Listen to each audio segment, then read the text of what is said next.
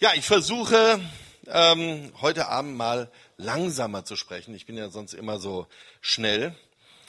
Vielleicht ist das deswegen auch, weil ich mich immer so freue, hier zu sein abends und dann bin ich so ganz aufgeregt und dann wird man automatisch schneller. Aber heute Abend will ich mal ein bisschen langsamer, weil ich mich sehr gefreut habe darauf, äh, über dieses Thema zu predigen, das die Gemeindeleitung mir dargestellt hat. Wieder mal ein erlesenes Thema für mich ausgesucht.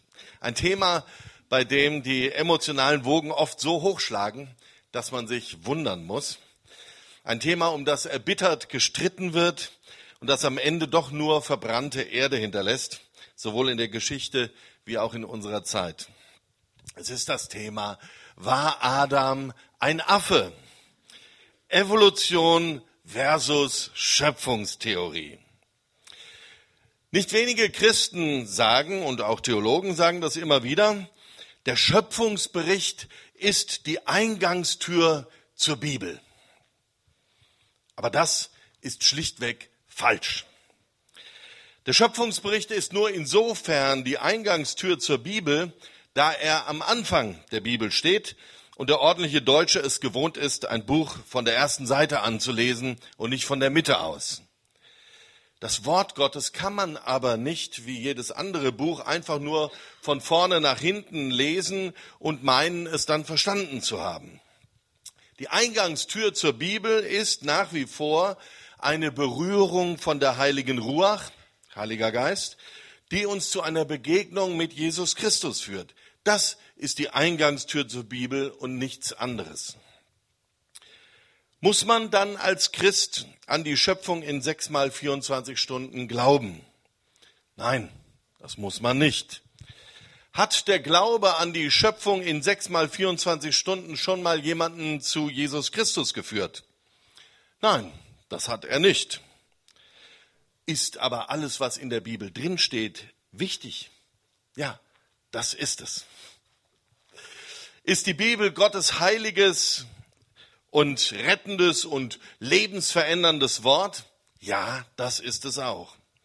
Also stellt sich die Frage, warum steht es dann da drin? Warum um alles in der Welt steht diese Geschöpfungsgeschichte in der Bibel drin? Welchen Sinn hat das und wie können wir das verstehen? Der Grund ist einfach. Wenn du genau wissen willst, wie die Welt entstanden ist, frag einen Wissenschaftler. Wenn du genau wissen willst, wer die Welt hat entstehen lassen, frag einen Christen. Wenn du einen Wissenschaftler fragst, wie die Welt entstanden ist, dann wird er es dir so erklären, wie die Wissenschaft es nach den neuesten Erkenntnissen kann. Das ist die Form seiner Antwort. Diese Form ist immer gleich geblieben, wenn du einen Wissenschaftler fragst. Das war schon zu Zeiten von Mose so. Aber der Inhalt der Antwort des Wissenschaftlers ist immer wieder unterschiedlich, je nachdem, was man mit den wissenschaftlichen Möglichkeiten einer Zeit entdecken und aussagen kann. Wissenschaft, so sagt der Wissenschaftstheoretiker Paul Feierabend, bewegt sich in ihren Erkenntnissen mitnichten linear nach oben. Also eine Erkenntnis wird auf eine andere Erkenntnis aufgebaut und es wird immer mehr und irgendwann wissen wir total Bescheid. Sondern Wissenschaft bewegt sich in Wellenbewegungen mal hoch, mal runter, je nachdem, wer zahlt und wer die Forschungsinteressen vorgibt. Bei den Christen nun ist es genau andersherum. Da ändert sich die Form der Welterklärung, aber der Inhalt bleibt immer derselbe. Jesus Christus hat uns erlöst. Das ist das, was wir eben im Lobpreis auch in allen Liedern immer wieder durchgesungen haben. Jesus Christus hat uns erlöst. Das ist ein Erlebnis, das wir gemacht haben. Wir haben diese ganz persönliche Erfahrung gemacht. Und von dieser befreienden, lebensverändernden Erfahrung ausgehend entdecken wir, dass auch alles andere irgendwie mit dem ewigen Gott zusammenhängen muss. Denn wenn das zentrale Erlebnis, das unser Leben verändert hat, tatsächlich die Begegnung mit einem Gottwesen gewesen ist, dann ist es denkerisch in allen wissenschaftlichen Spielvarianten logisch, dass dieses Wesen über allem stehen muss, sonst wäre es kein Gott.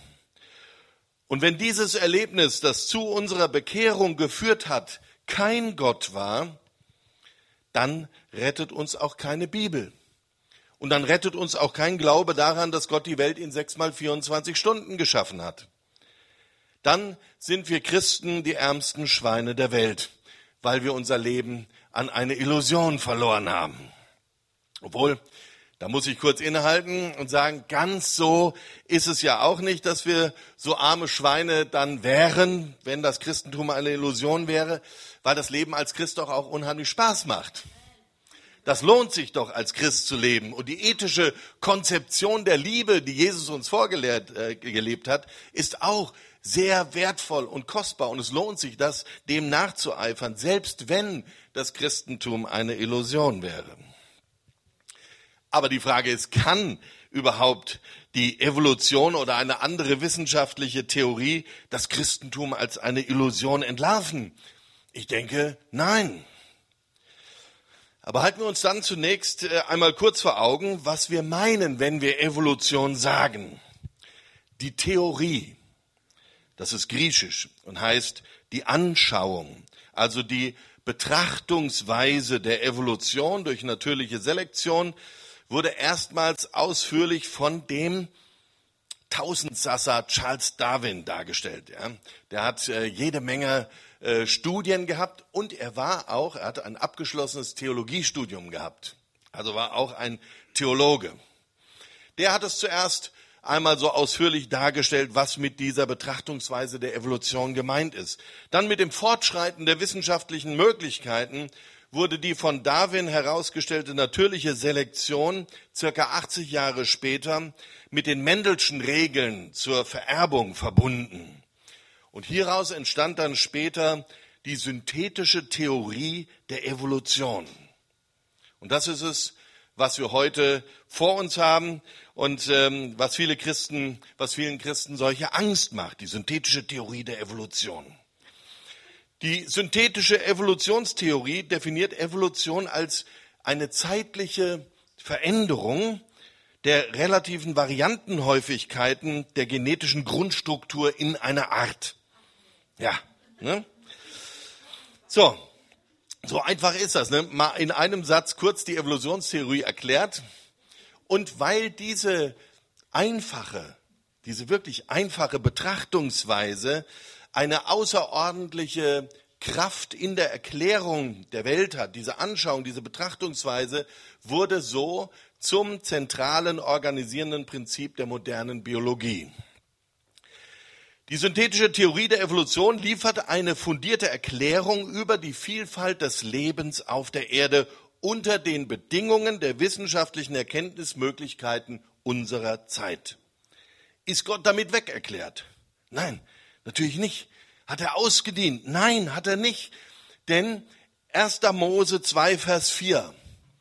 Wenn ihr Bibeln dabei habt, schlagt's auf. 1. Mose 2, Vers 4 ist der Abschlussvers des ersten Schöpfungsberichts und nicht der Anfang der Geschichte von Adam und Eva. Und wenn ihr jetzt mal reinguckt in eure Bibeln, werdet ihr merken, das ist meistens so gedruckt, als wäre es der Anfang der Adam und Eva Geschichte. Es ist aber der Abschlussvers des ersten Schöpfungsberichts. Dieser Vers, 1. Mose 2, Vers 4, ist sozusagen die Überschrift über der ersten Schöpfungsgeschichte und handelt von der Evolution. Da heißt es, dies ist der Stammbaum des Himmels und der Erde, als sie geschaffen wurden. Und ich weiß, in euren Bibeln steht wahrscheinlich drin, dies ist die Entstehungsgeschichte von Himmel und Erde. Ja? So, das hebräische Wort, das hier steht für Entstehungsgeschichte, ist das Wort Toledot. Und dieses Wort Toledot heißt an allen anderen Stellen, wo es in der Bibel gebraucht wird und in seinem normalen alltäglichen Gebrauch Stammbaum.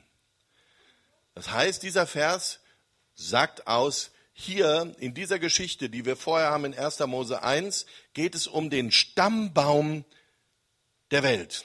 Und nichts anderes hat Charles Darwin in seiner Evolutionstheorie gesagt.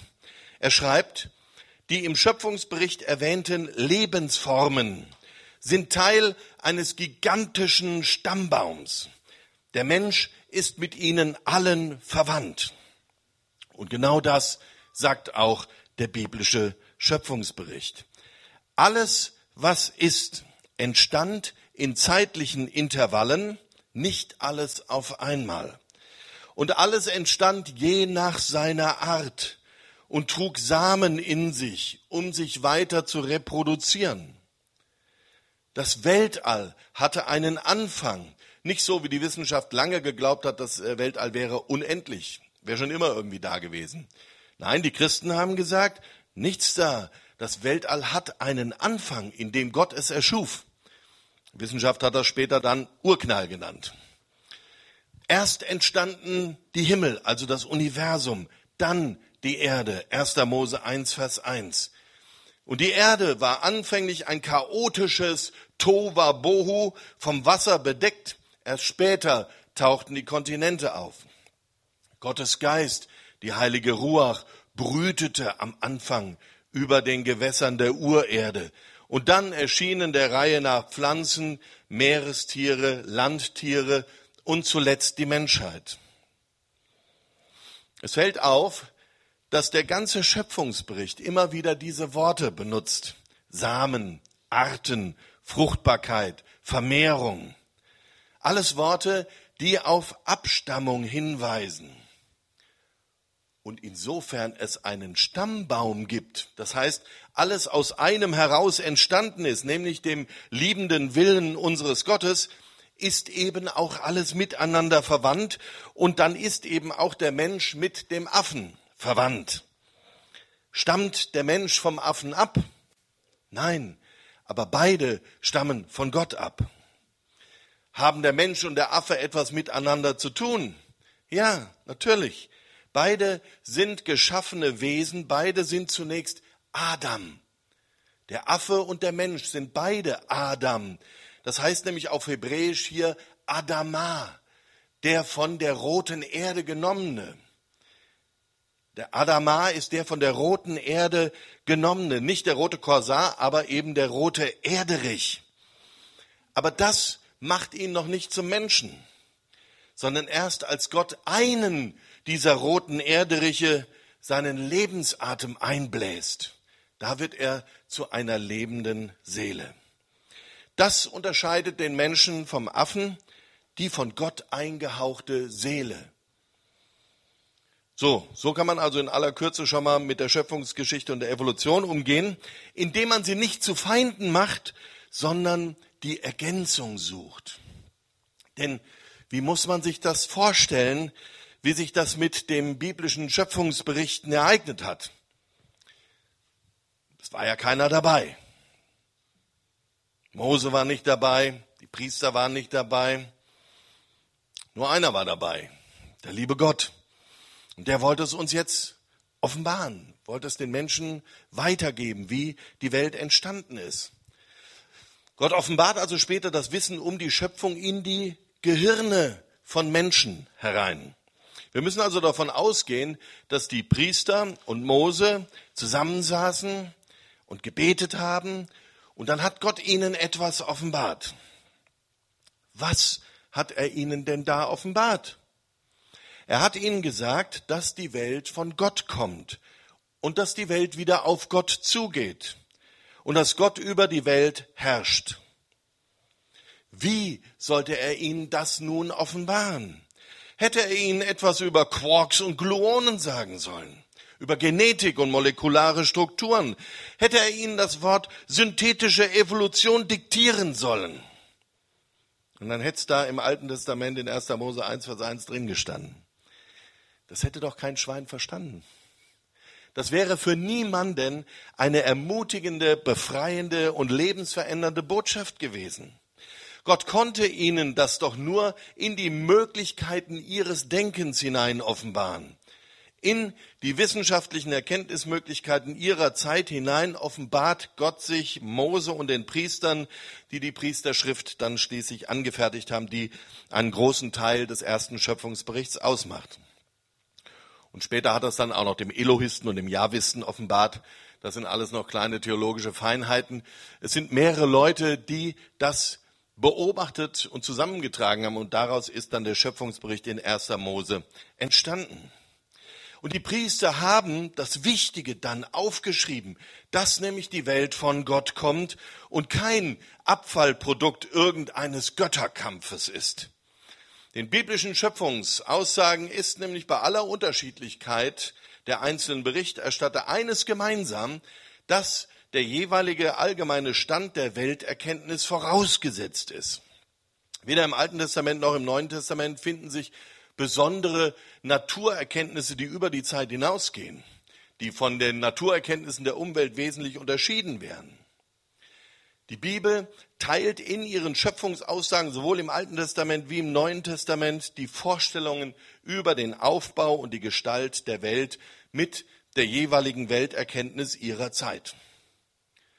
Aber dabei ist ganz klar, dass diese Welterklärungen, diese Kosmologien als solche in der Verkündigung überhaupt keinen Wert haben.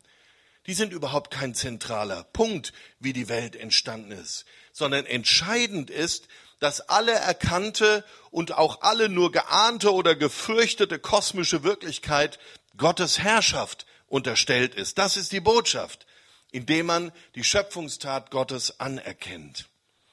Die konkreten Aufzählung der jeweils erkannten Wirklichkeit in den Schöpfungsaussagen mögen im Alten Testament und im Neuen Testament durchaus verschieden sein. Aber immer geht es darum, dass alles außer Gott bestehende von Gott geschaffen ist und von Gott kommt und auf Gott wieder zugeht. Und wenn im Neuen Testament Jesus Christus bekannt wird als der Herr, dem Gott alles unterstellt hat, so ist dieses alles eben dasselbe umfassende alles, von dem die alttestamentlichen Schöpfungsaussagen sprechen. Und das ist die ermutigende, befreiende und lebensverändernde Botschaft, die Gott den Menschen offenbaren will in den Schöpfungsberichten. Alles im christlichen Glauben hängt nicht daran, ob die Welt in sechs mal 24 Stunden geschaffen worden ist, sondern alles im christlichen Glauben hängt daran, dass zwei Ereignisse tatsächlich wahr sind und stattgefunden haben. Erstens die Befreiung des Volkes Israel aus der Sklaverei in Ägypten.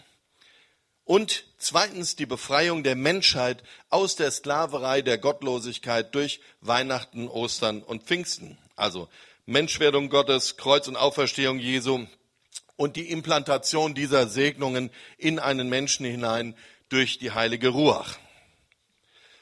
Mit der Befreiung aus Ägypten im 14. Jahrhundert vor Christus begann das Aufschreiben der Gotteserfahrungen, die schlussendlich zum Wort Gottes geführt haben. Dass die Bibel Gottes Wort ist, das für uns verbindlich ist und heilig und lebendig machend, kam dann später durch einen historischen Prozess zustande, der hier auf der Erde stattgefunden hat. Es ist ein geschichtliches Ereignis, das zwischen 145 nach Christus und 367 nach Christus stattfand. In Kürze, so um 140 herum, gab es in Rom einen stinkreichen Milliardär, einen Reeder namens Markion. Der konnte die Juden nicht leiden. Er konnte das überhaupt nicht verwinden. Er war zwar Christ, aber konnte, er konnte es überhaupt nicht verwinden, dass Jesus irgendwas mit Juden zu tun haben sollte. Da er nun reich war, konnte er es sich leisten, einfach alles Jüdische aus der Bibel rauszustreichen und eine entjudaisierte Bibel herzustellen. Und da er reich war, konnte er die ganz oft abschreiben lassen und hat sie überall im Land verbreitet. Der war so reich, dass er der römischen Gemeinde sogar 200.000 Sesterzen, also ein riesiges Vermögen, gespendet hat. 144 nach Christus hat die Gemeinde gemerkt, irgendwie ist da was faul dran, das kann nicht so ganz stimmen. Also haben sie ihn rausgeschmissen aus der Gemeinde und haben ihm auch all seine Sesterzen zurückgegeben. Also ein beachtlicher Schritt. Daraufhin hat Damakion, äh, der davon nicht lassen wollte, seine eigene Gemeinde gegründet und fing an, das weiter zu verbreiten. Und da fingen die Christen an zu sagen, Moment mal, da müssen wir jetzt mal was dagegen halten. Das, Wort Gottes liegt noch nicht fest, aber wir müssen noch bestimmte Kriterien finden. Was ist denn das verbindliche Wort Gottes? Und so fingen sie an, sich zusammenzusetzen, zu beten, haben den Willen Gottes gesucht. Und dieser Prozess dauerte bis ins Jahr 367 nach Christus. Da hat der Bischof Athanasius von Alexandrien das erste Mal die für uns verbindlichen 27 Bücher des Neuen Testaments in einer Auflistung festgelegt und daran haben sich seitdem alle Kirchen und alle Christen gehalten. So, und wer jetzt gut aufgepasst hat, vor allem Lehrer, ja, du hast, äh, ist dir bestimmt aufgefallen, lieber Micha, 145 nach Christus bis 367 nach Christus, das sind 222 Jahre. Quersumme 6. Ah, wie im Schöpfungsbericht. Gott hat die Welt in sechs Tagen erschaffen und er hat auch sein Wort in einer Zeitspanne erschaffen, die mit sechs zu tun hat. Klarer Fall für Dan Brown und die Illuminati. ja, so schnell kann man dann irgendwelche Theorien verbraten. Ja. Damit sind wir aber mit Dan Brown und den Illuminati sind wir an einen weiteren wichtigen Sinn der Schöpfungsberichte der Bibel angekommen. Gemeinsam ist den verschiedenen biblischen Schöpfungsaussagen nämlich auch, dass in ihnen die herrschenden Weltentstehungsmythen der Umwelt entmachtet worden sind. Das alttestamentliche Zeugnis, dass Gott am Anfang Himmel und Erde geschaffen hat, war zugleich auch ein polemischer Akt gegen die anderen Weltentstehungserklärungen. Dieses Statement schließt nämlich jede kultische Verehrung von Himmel und Erde aus. So ist 1. Mose 1 auch das Ergebnis einer Entmythisierung, wie der Vergleich zum Beispiel mit dem babylonischen Schöpfungsmythos zeigt. Sonne und Mond, das waren für die Babylonier ganz wichtige äh, Personen, das waren Götter gewesen. Und Sonne und Mond sind der göttlichen Würde entkleidet. Sie sind geschaffen als Lichtkörper. Ja, sie werden im priesterlichen Schöpfungsbericht noch nicht einmal namentlich genannt, sondern die sagen einfach, Gott setzt zwei Lichter an den Himmel eins für Tag, eins für Nacht. Die Erde ist auch nicht mehr die gebärende göttliche Mutter. Sie ist geschaffen, so wie die Pflanzen, die Tiere und der Mensch. Tiamat, die Urgöttin in der babylonischen Mythologie, aus der nach dem Mythos die Götter und die Erde hervorgingen, ist zur Bezeichnung von öde, leere Nichtigkeit geworden, so wie es in 1. Mose 1 am Anfang heißt. So, die haben also einfach Sachen aus der Umwelt genommen und haben in diese Dinge hinein die Botschaft proklamiert, Gott ist der Schöpfer von allem, was da ist. So, 1. Mose 1 ist jetzt aber nicht einfach nur so ein Ergebnis von einem Zusammenrühren aller möglichen religiösen Vorstellungen, sondern man muss es als einen revolutionären Durchbruch verstehen. Das lässt sich auch in anderen Einzelheiten des Schöpfungsberichts zeigen. Die Herrschaft der Mythen wird zerbrochen. Die in ihnen enthaltene Wirklichkeit wird zu einer geschöpflichen Wirklichkeit erklärt oder wird schlicht und ergreifend als Nichtigkeit entlarvt. Und die übrig gebliebenen Splitter der Mythen werden jetzt nur noch als ein sprachlicher Ausdruck verwandt, um die Schöpfungstat des einen Gottes zu verherrlichen, anzubeten, zu lobpreisen. Und zwar deswegen, damit auch jeder Anhänger dieser Mythen die Botschaft verstehen konnte. Jeder, der damals einen solchen Mythos angehörte, der wusste gleich, hier wird ja was ganz anderes erzählt, was wir heute natürlich nicht mehr verstehen können. Entsprechendes ist auch mit den andersartigen mythischen Vorstellungen geschehen, in die hinein das Neue Testament, das Evangelium verkündet worden ist. Hier erfolgte die Entmächtigung der mythischen Gewalten vor allem in der Entfaltung des Zeugnisses von der Erhöhung Jesu Christi als dem Herrn. Gott hat Jesus gesetzt über alle Gewalten, Mächte, Kräfte und Hoheiten und über jedem Namen, der irgendwie kultisch verehrt oder angebetet wird. So, durch diese ganzen mythischen Durchbrechungen, diese antimythischen Schöpfungsaussagen, wird keineswegs bestritten, dass Gott sich auch außerhalb seiner Offenbarung, auch außerhalb seines Wortes in der Bibel allen Menschen durch die Werke seiner Schöpfung bezeugt. Das beschreibt Paulus ja ganz explizit am Anfang des Römerbriefs. Irgendwie wissen alle Bescheid. Und trotzdem wird diese von den Menschen verkannte Wahrheit erst ans Licht gebracht durch Gottes menschgewordenes Wort, das schon immer das Licht der Menschen war, so wie es in Johannes 1, Vers 4 heißt. Die Voraussetzung der biblischen Schöpfungsaussagen ist also die Selbstoffenbarung Gottes in der Welt durch die Befreiung aus Ägypten und das Jesusgeschehen an Weihnachten, Ostern und Pfingsten. Die biblischen Schöpfungsaussagen sind Entfaltung des Glaubens an den Gott, der sich in seinem geschichtlichen Heilshandeln als der Herr über allem offenbart hat. Der Gott, der sich durch die Errettung seines Volkes als der Herr geoffenbart hat, wird in den Schöpfungsaussagen als der Herr des Universums gepriesen. Dabei geht ja eigentlich der Bundesschluss in der Wüste, also nach dem Auszug aus Ägypten, dieser Erkenntnis der Schöpfung voraus. Wenn gleich zeitlich gesehen die Schöpfung vor dem Bundesschluss geschehen ist. Und so kann die Aussage auch nicht überraschen, dass Gott durch sein Wort das Universum geschaffen hat. Denn das war die Grunderfahrung der Israeliten in der Wüste, dass Gott durch sein Wort den Bund mit ihnen geschlossen hat und den Bund in Kraft gesetzt hat. Also war klar, dass Gott durch sein Wort auch alles andere getan hat und geschaffen hat. Ähnliches gilt auch von den neutestamentlichen Aussagen. Gott hat Jesus von den Toten erweckt. Das Leben ist in Jesus Christus erschienen. In ihm ist das Alte vergangen. Siehe, Neues ist im Werden, in einem Prozess des Entstehens. Also ein evolutionärer Prozess in 2. Korinther 5, Vers 17.